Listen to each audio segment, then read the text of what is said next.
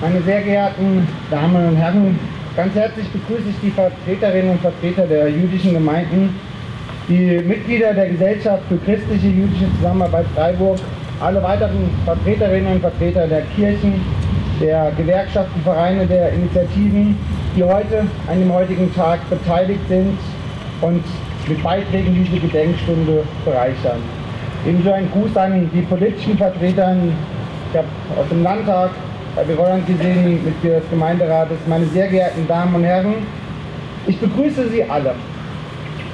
Und ich bin froh, dass Sie zeigen, wie wichtig diese jährliche Tradition ist. Auf eine namentlich formelle Begrüßung möchte ich verzichten aufgrund der zahlreichen Redebeiträge. Aber ich möchte das tun, was Sie lesen in verschiedenen Sprachen hier auf dem Band rund um den Gedenkbrunnen. 83 Jahre ist es mittlerweile her, dass in zahlreichen deutschen Städten die Synagogen brannten. SS-Leute haben in der Nacht vom 9. auf den 10. November 38 zahlreiche jüdische Bethäuser, Synagogen, Versammlungsräume in Brand gesteckt. Und daraufhin wurden Tausende von Wohnungen, Geschäften und auch jüdische Friedhöfe geschändet und verwüstet. Und wir haben es gerade schon von Herrn Licky gehört, und viele tausende jüdische Mitmenschen wurden verfolgt, inhaftiert, ja auch an dieser Stelle bereits zum Teil ermordet. Und dies geschah systematisch mit geplanten, konzentrierten Aktionen gleichzeitig in vielen deutschen Städten, auch bei uns hier in Freiburg. Hier, an diesem Platz, wo sich heute der Gedenkbrunnen befindet, stand unsere Freiburger Synagoge. An diesem unheilvollen Tag, heute vor 83 Jahren, wurde sie von Anhängern des Nationalsozialismus angezündet und ging in Flammen auf. Ja, vorne dabei SS-Leute. Ja, SA-Leute unterstützten sie dabei. Und ja, die Feuerwehr durfte nicht löschen. Aber auch zahlreiche Freiburgerinnen und Freiburger haben zugesehen und sie ließen es geschehen. Und mit Sicherheit klatschten einige sogar Beifall. Mit dieser Aktion treten die Verbrecher des NS-Regimes die Schraube des Terrors eine enorme Stufe weiter.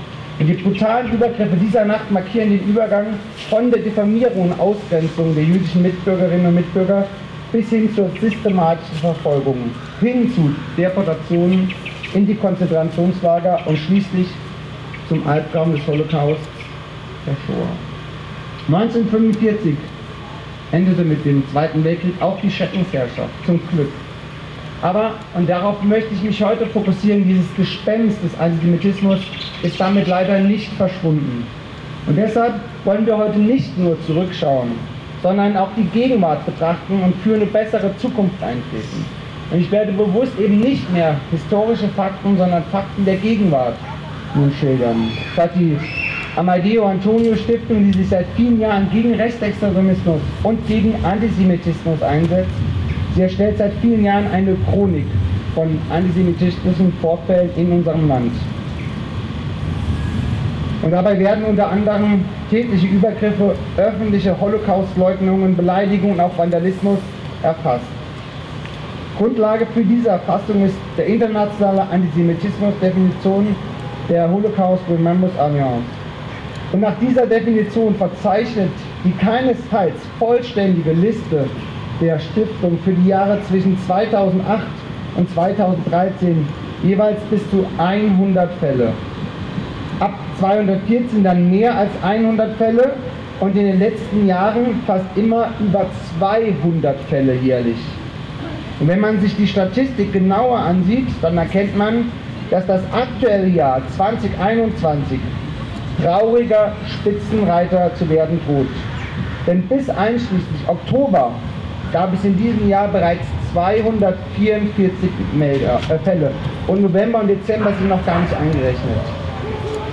Und auf noch erschreckendere Zahlen kommt die Recherche- und Informationsstellen Antisemitismus, kurz RIAS, mit anderen Kriterien auf viel höhere Zahlen. So kommen sie damit letztes Jahr bereits auf 1900 Fälle. Und ganz unabhängig von diesen Zahlen wiederum sehen wir, die absolute Zahl der Vorfälle nimmt Jahr zu Jahr zu. Und es geht nicht nur, aber auch um Hagen, um Halle, um Ulm.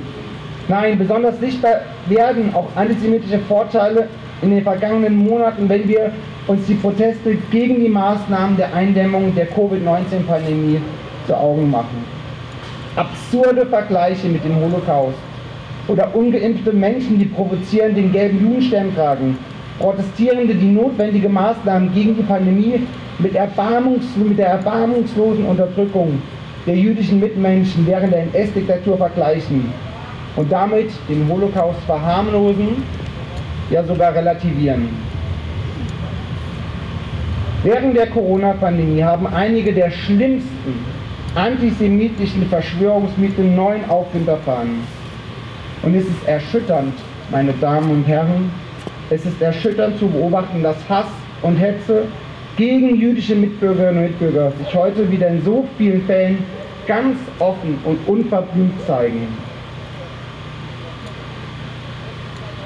Sehr geehrte Damen und Herren, ich weiß, es sagt sich so leicht und ist im Alltag oft so schwierig und herausfordernd.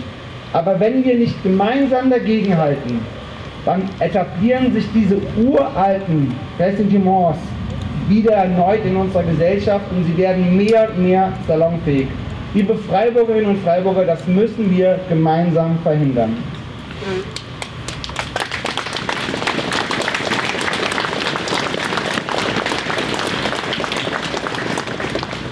Und daher sind wir alle gefragt, im Alltag, in persönlichen Gesprächen, im Dialog, aber eben auch mit deutlich klarer Kante zu zeigen, wenn wir konfrontiert werden mit Rassismus, mit Antisemitismus, mit Einstellungen, mit ungedacht nachgeplapperten Klischees. Und wir dürfen es nicht zulassen, dass die schrecklichen Taten und Verbrechen während der NS-Zeit jetzt wieder verharmlost und relativiert werden mit einer aktuellen Krisensituation. Freiburg ist eine bunte, eine weltoffene, ja eine friedliche Stadt. Und ich weiß, dass sich so viele in unserer Stadt einsetzen und dass sie sich dagegen stellen, gegen dieses Gespenst des Antisemitismus und gegen des Rassismus. Dass wir viele politisch Interessierte und Engagierte haben, die Haltung bewahren. Und dafür bin ich wirklich froh, als Oberbürgermeister und als Freiburger. Aber ich bitte Sie, wir dürfen uns darauf nicht ausruhen. Wir müssen gemeinsam engagiert und wachsam bleiben. Wir müssen gemeinsam verhindern, dass dieser Albtraum, dieser Albtraum, der sich vor 83 Jahren hier ereignete und in ganz Deutschland und ganz Europa und die Welt in Flammen riss, dass der für politische Zwecke mehr und mehr heruntergespielt, instrumentalisiert oder gar missbraucht wird. Das müssen wir verhindern, meine Damen und Herren.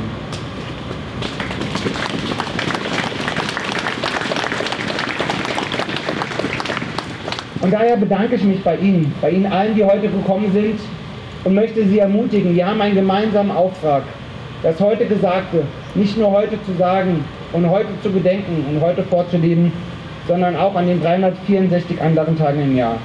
Vielen Dank für Ihren starken Einsatz.